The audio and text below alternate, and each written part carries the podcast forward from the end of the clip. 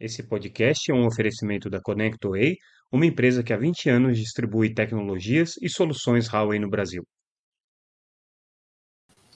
Olá pessoal, tudo bem? Aqui é Samuel Possebon, editor da Teletime, e a gente está de volta com mais um Boletim Teletime, nosso podcast diário com as principais notícias do mercado de telecomunicações. Hoje trazendo aquilo que a Teletime destacou nessa segunda-feira, dia 13 de novembro de 2023, e também algumas informações que a gente deu na última sexta-feira, dia 10, que a gente não faz o boletim normalmente, mas é, aí a gente faz um, uma recapitulação aqui dos principais pontos que a gente trouxe no noticiário, coisa rápida, coisa simples, não foi uma sexta-feira muito emocionante, por isso mesmo que a gente não fez o nosso podcast. Mas na segunda-feira, algumas notícias interessantes e exclusivas que a gente está trazendo para vocês. Vamos começar com a principal notícia do dia, que é com relação ao programa Acesso a Crédito Telecom, que o Ministério das Comunicações está trabalhando. Na semana passada, dia 8, se não me engano, a gente deu uma notícia sobre um encontro que é, o Ministério promoveu, o Ministério e o BID, né, o Banco Interamericano de Desenvolvimento, promoveram com algumas instituições financeiras e alguns atores aí do setor de telecom para tentar é, é, divulgar e difundir o que estava sendo feito aí é, em relação a esse programa de acesso crédito telecom. E aí a gente foi procurar saber quais são os detalhes. Esse programa ele é baseado numa, numa parceria entre a Anatel e o BID, que a gente já anunciou no primeiro semestre desse ano, com é, o compromisso aí do BID de é, aportar 100 milhões de dólares né, num programa que vai garantir é, recursos para que o, o, Ministério das Comunicações desenvolva mecanismos que assegurem a pequenos provedores, a provedores de pequeno porte, é, acesso a crédito é, bancário, principalmente BNDES, principalmente para poder acessar recursos que estão sendo geridos, administrados pelo BNDES, inclusive recursos do FUST. Por quê? Esses pequenos provedores, muitas vezes até provedores médios, que não são tão pequenos assim, mas que também têm dificuldades para dar garantias é, para as instituições financeiras, não conseguem acessar esses recursos e o Ministério entende que esses recursos são importantes para que eles possam se desenvolver, continuar investindo e crescer é, na sua infraestrutura e atender, inclusive, políticas públicas e tudo mais. Então, o BNDES, o, o, o BID, né, e, a, e, o Ministério das Comunicações estão trabalhando nesse recurso. Aí já foi aprovado, é, é, esse acordo já foi aprovado pela, pela, pela comissão é, do governo que cuida dessas é, parcerias internacionais, já foi incluído é, para o orçamento do ano que vem, que ainda precisa, obviamente, ser votado, mas já está previsto para o orçamento do ano que vem.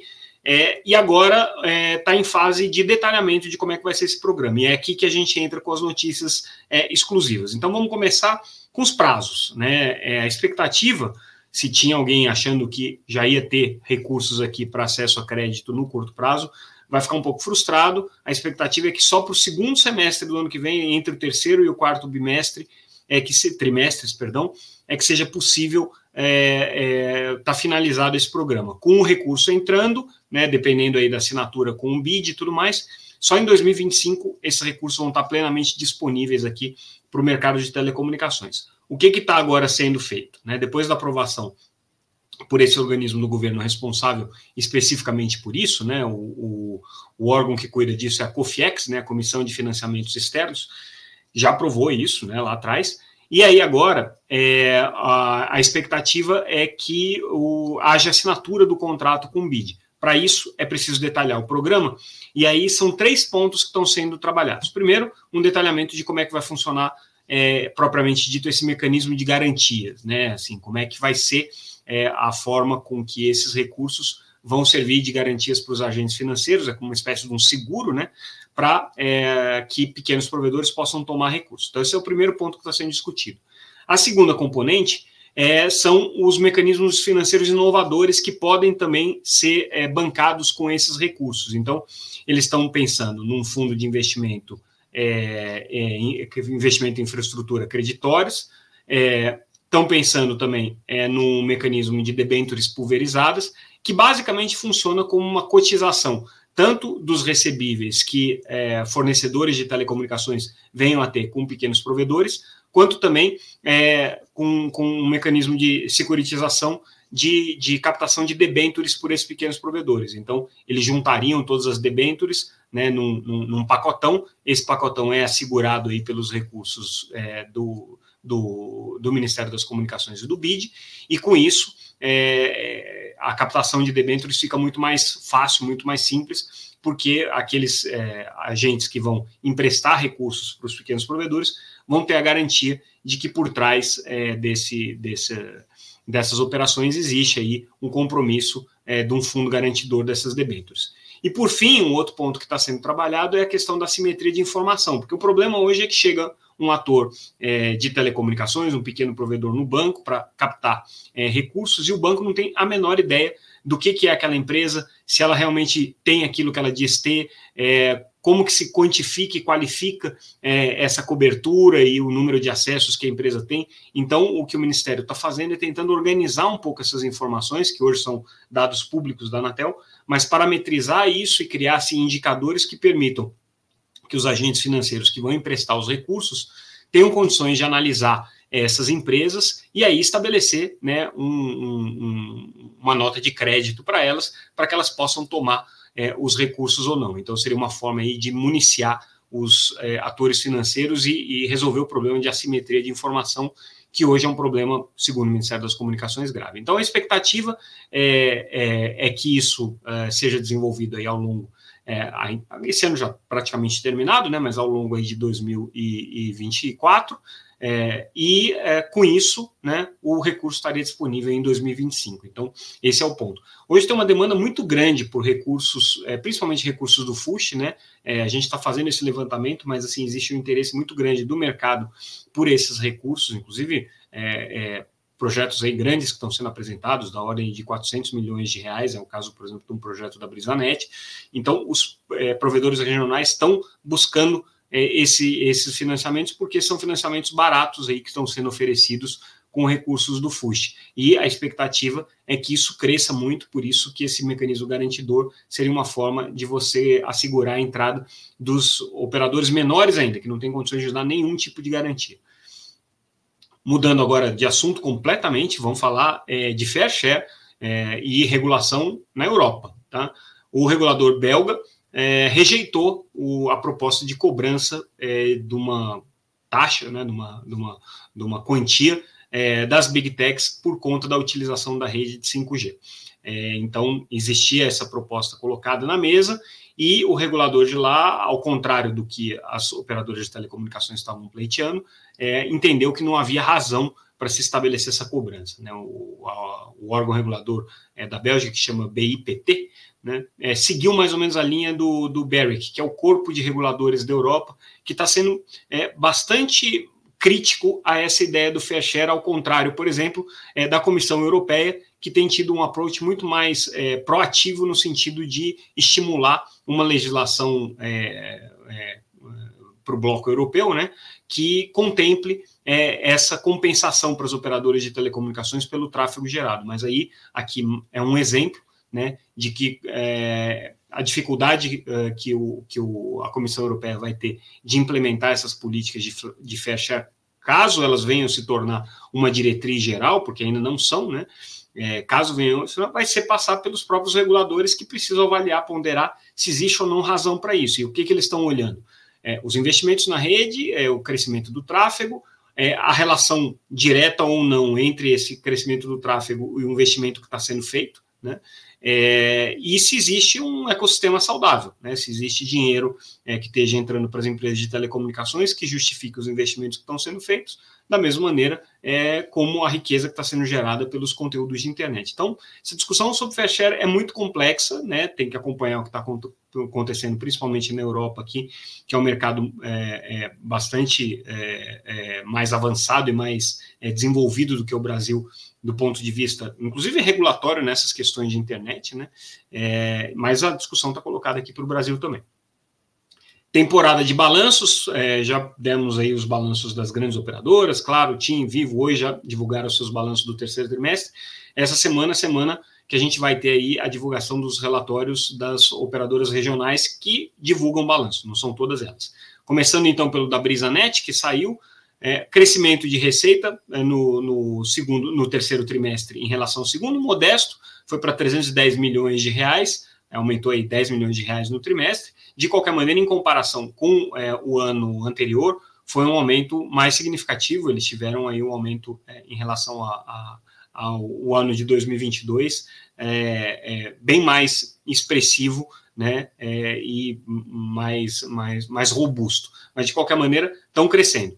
Com relação ao lucro, eles tiveram uma, uma, uma queda, então o lucro no, no terceiro trimestre foi de 31,7 milhões de reais contra quase 44 milhões de reais anterior, então ficou é, um pouco abaixo aí do que, do que ela havia registrado. A margem dela está em torno de 48% e o EBITDA é aqui na casa dos 136 é, milhões de reais é, no terceiro trimestre desse ano, né, contra é, 148 milhões no trimestre anterior. O que, que pesou aqui mais para a Brisanet?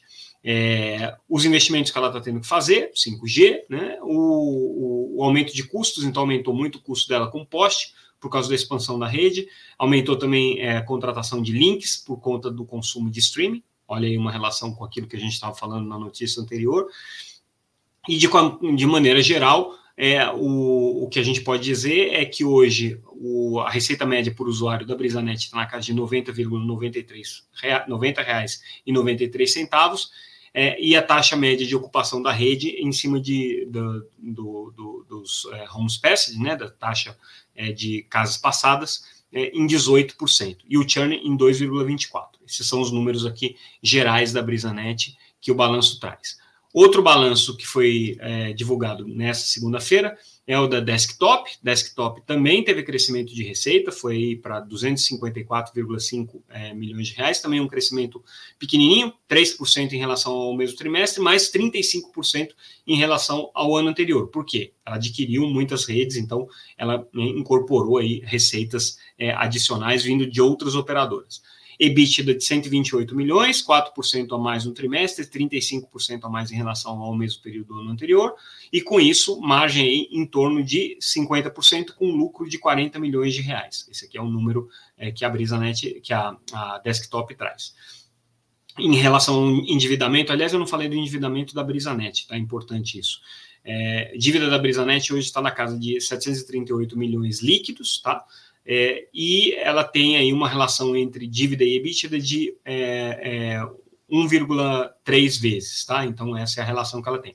No caso da desktop, que a gente estava falando, o endividamento é mais pesado, são 729 milhões, que dá 2,4 vezes o EBITDA dela, mas se considerar o que ela ainda tem que pagar pelas aquisições que ela fez, a dívida vai para é, 1,25 bilhão de reais. Então, aí, bem mais é, salgadinha a dívida para a desktop do que para a Brisanet. Aí a gente muda de novo de assunto e agora a gente vai falar da agenda ESG, agenda de sustentabilidade, governança e inclusão, é, que tem sido trabalhada aí por muitas empresas, e a gente vai fazer um evento sobre esse tema no dia 29 de novembro em São Paulo. É, então, desde já convido todo mundo a olhar ali o, o, site da Teletime, que a gente tem mais informações sobre esse evento, chama Telecom ESG, e o conselheiro da Anatel, Alexandre Freire é, que tem sido, é, vamos dizer assim, o, o, patrono dessa causa ESG dentro da Anatel, ele já foi designado pelo Conselho para coordenar os temas relacionados a esse assunto, é o coordenador do Comitê de Infraestrutura, onde ele está tratando desse assunto, é, no, no, no, Regulamento Geral de Direitos do Consumidor, ele também é, é, é já trouxe né, algumas obrigações que foram incluídas ali de cumprimento de uma agenda SG. Ele escreveu um artigo na Teletime é, sobre esse assunto, ele está é, abordando justamente a, a, a, perspectiva de casamento entre é, a, a, agenda regulatória e é, como que isso dialoga com a agenda SG, como que isso aqui pode ser colocado é, do ponto de vista das políticas de sancionamento da Anatel, das políticas de estímulo que a Anatel está criando. Então, o artigo está lá no site, publicado nessa segunda-feira, e ele vai participar do evento. É, e o evento discute vários outros temas. A gente fala da agenda energética, a gente fala sobre o mercado B2B, B2C, sob a ótica do SG, a gente está falando também sobre o papel das marcas e a questão da, da, da, da é, responsabilidade corporativa das empresas. Então, um evento bem completo para a gente falar da agenda SG no setor de telecomunicações, todo mundo convidado aqui a, a, a, ir ao evento, conhecer as condições e a, e a programação completa lá no nosso site, conselheiro Alexandre Freire vai estar lá, mas tem é, participação aí de as operadoras de telecomunicações, grande e pequeno porte, tem é, participação do BNDES, é, que vai participar também desse encontro. A gente vai falar sobre atração de investimentos sob a ótica do, do da agenda ESG. Então, tem bastante coisa aqui para ser discutida e a programação está bem completa. Recomendo aí todo mundo dar uma olhada nela. Mudando mais uma vez de assunto, a gente está com o nosso boletim meio esquizofrênico hoje, aqui tratando de vários temas ao mesmo tempo. A operadora de satélite SES lançou durante esse final de semana mais dois satélites da, da constelação é, M-Power, que é a constelação de órbita média da empresa, que é, na verdade é a segunda geração da constelação O3B, né? É, e aí essa, essa O3B M-Power, essa geração, ela vai ter muito mais capacidade e ela precisava de seis satélites para poder entrar em operação. Ela já tinha quatro no ar, agora lançamos mais dois, ficam completos. Claro que tem um tempo ainda até os satélites chegarem na posição definitiva, os testes e tudo mais, mas ela já está pronta para lançar o serviço aí no, no, no, no, começo do ano que vem, aliás, no, no meados do ano que vem, né, no final do segundo trimestre. O problema, né, para a CESA, a gente já tinha trazido essa notícia, é que esses satélites aqui que foram construídos pela Boeing estão apresentando uma anomalia, um problema elétrico aqui, e eles não estão é, desempenhando da mesma maneira que eles estavam esperando que fossem desempenhar, em termos de potência, de confiabilidade e tudo mais. Então, isso tem sido um problema para a CESA, ela já deu o disclosure disso, inclusive é, a Boeing vai colocar mais dois satélites em órbita em função dessas é, debilidades aí do, do, do, dos satélites que já foram construídos, e para os próximos, porque a constelação total vão ser 11 satélites. Né? Ela precisa de seis para operar, porque aí ela consegue a cobertura global. Mas com 11, ela vai ficar completa em termos de capacidade. Então, para os próximos satélites que ainda vão ser lançados, são mais cinco, né? a Boeing está fazendo esse trabalho de revisão aí é, do, do, hardware para poder entregar os satélites sem esse mesmo comprometimento. Mas, de qualquer maneira, a CES comemorou esse lançamento, porque deixa ela numa posição pronta aí para entrar nessa briga é, pelo, pelos serviços de banda larga, é, vamos dizer assim, é, de nova geração, né? brigando aí frente a frente com a OneWeb, com a Starlink, que já tem esse tipo de serviço, é, e para a CES é crucial aqui é, que essa constelação é, entregue toda a sua capacidade, porque é a grande aposta dela, né, é a operação dessa constelação de órbita média, no caso dela não é órbita baixa, é, de maneira integrada aqui com a constelação geoestacionária que ela já tem. Falando em satélite, a gente traz uma notícia que é da sexta-feira passada, Qualcomm e a Iridium romperam a aliança que eles haviam desenvolvido para é, trabalhar em cima da ideia da conexão direta entre é, satélite e celular. A Iridium já é uma operadora é, de, de, satélites que faz comunicação com dispositivos terrestres, né? Só que são terminais específicos da Iridium e basicamente para voz e para texto. Né? E o trabalho aqui com a Qualcomm era para tentar fazer essa integração para é, celulares convencionais, né, considerando que a Qualcomm é a principal desenvolvedora de tecnologia para handsets. Mas não deu certo, parece que encontrou pouca tração aí no mercado entre operadores de telecomunicações, potenciais usuários aí dessa tecnologia, e a Qualcomm Iridium é, romperam aí essa, essa, esse entendimento aí de, de, de negócios inicial. Anatel também publicando é, as condições aqui para o grupo de trabalho que vai elaborar um manual sobre as novas regras do consumidor, é um grupo de trabalho amplo que participam em vários atores é, é, da, do mercado de telecomunicações. Então, esse grupo de trabalho vai ser importante porque ele é, estabelece as, é, os procedimentos aí que vão ter que ser seguidos pelas operadoras para cumprimento das regras do consumidor. E aí a gente finaliza o nosso boletim também trazendo uma notícia de sexta-feira passada, a área técnica da Anatel se manifestando aqui com relação à questão do regulamento de cibersegurança, que está para ser votado é, pelo Conselho da Anatel, está sob a relatoria do conselheiro Alexandre Freire. O conselheiro Alexandre mandou abrir é, o processo inteiro, então ele está todo público, a gente pôde ver aqui na manifestação da área técnica que, é, a exemplo do que eles já tinham proposto durante a consulta pública dessa, dessa revisão aqui do regulamento de, de segurança cibernética, é, a proposta da área técnica é que, que alguns dos dispositivos ali de segurança sejam cumpridos pelos pro, prestadores de pequeno porte, apesar de serem PPPs, apesar de serem prestadores de pequeno porte. Então, vai ter um pouco mais de regra para essas pequenas empresas, mas é pouca coisa. O que a Anatel basicamente está pedindo ali é que os PPPs é, não entreguem o, o, os modems para os clientes, para os consumidores, com a configuração de fábrica. Eles pedem que tenha já a introdução de uma senha forte né, e que isso, o, os dispositivos já estejam mais protegidos, que normalmente as operadoras entregavam é, o, dispositivo com aquela configuração clássica de mim, né, e a senha 0000, né, e que todo mundo sabe que é aquela senha lá. Então, é, eles estão pedindo a reconfiguração disso. Já para os provedores de é, rede no atacado e cabos submarinos, é, o pedido da Anatel, a, a, proposta da área técnica é que a Anatel é, inclua no regulamento de segurança cibernética a previsão para que eles cumpram praticamente todas as regras de segurança cibernética. Então, tem que elaborar um programa, tem que responder rapidamente, é, tem que é, é apresentar para a Anatel relatórios de, de como é que estão é, os, os,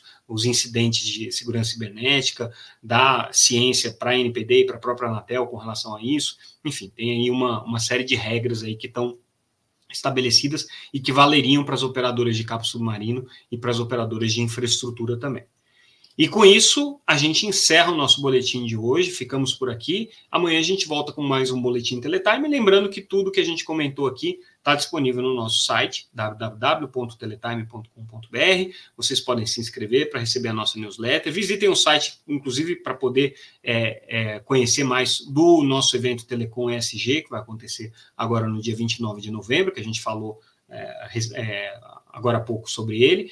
É, e a gente está também nas redes sociais, se vocês puderem, sigam a gente lá sempre como arroba Teletime News.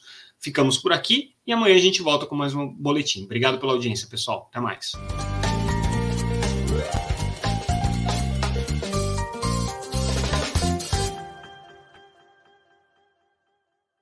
Esse podcast é um oferecimento da ConnectWay, uma empresa que há 20 anos